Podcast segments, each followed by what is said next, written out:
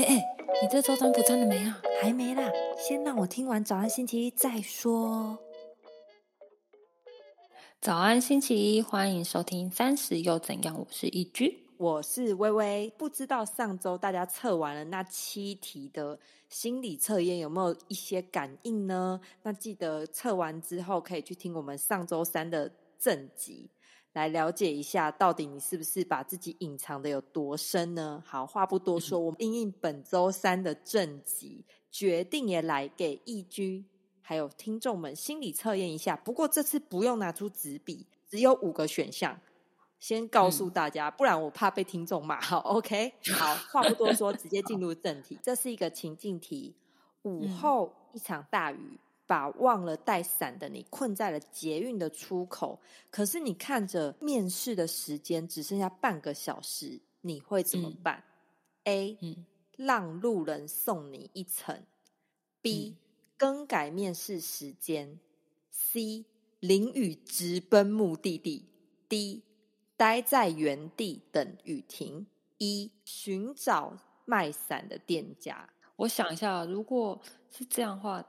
三十分钟没有啊？如果说要选择去找店家的话，就代表一定也是要出捷运口，还是淋得到雨？对，好，因为你知道前面有听过，就是我们人生荒谬事迹的人，我跟你讲，我刚刚听到第一选项，我超想选一的。我一直想说你会不会选？对，如果没有一选项的话，我会选一。就是你懂我意思吗？就是我没有最后一个选项，我会选。好，那我选最后一个选项，我也会选一。我这个跟义军一样，因为是面试有关的东西，我会直接选。有卖伞的店家，或者是做 Uber 哦，因为现在台湾太方便了，对对对，随便哪里都买有便利商店，车也好叫。刚刚大家有没有记好自己选的？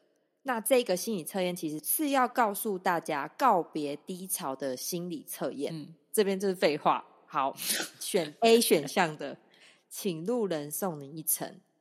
目前你所面临的困难阻碍，大多是你心理制造出来的，所以千万不要让恐惧的情绪成为你的绊脚石。唯有认清自己的方向，自然就会出现发挥的空间。所以，如果你想要获得快乐全员的话，相信自己其实是最大的关键。快帮自己创造充满力量的人生。对，好。那如果你是选 B 选项，更改面试时间。你其实是一个非常能言善道的人，应变的能力也很强。不过要注意人际沟通的问题，记住，唯有发自内心的沟通，才能触发更多的人事物。对你来说，快乐的泉源其实就是柔软，而事实的妥协不是失去，反而会转化成心灵的支持力量。B 的同学可以参考这个。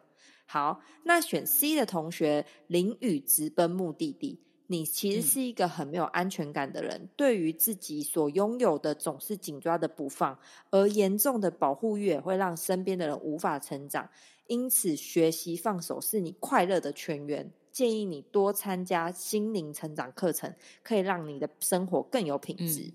再来是选 D 猪的那个，待在原地等雨停，害怕变动，离你真正的理想越来越远。建议你勇于。接受眼前的机会，唯有打从心里希望变得更好，那么快乐才会随之而来。所以这些人不要再当鸵鸟了，即使硬着头皮也要往前的踏步。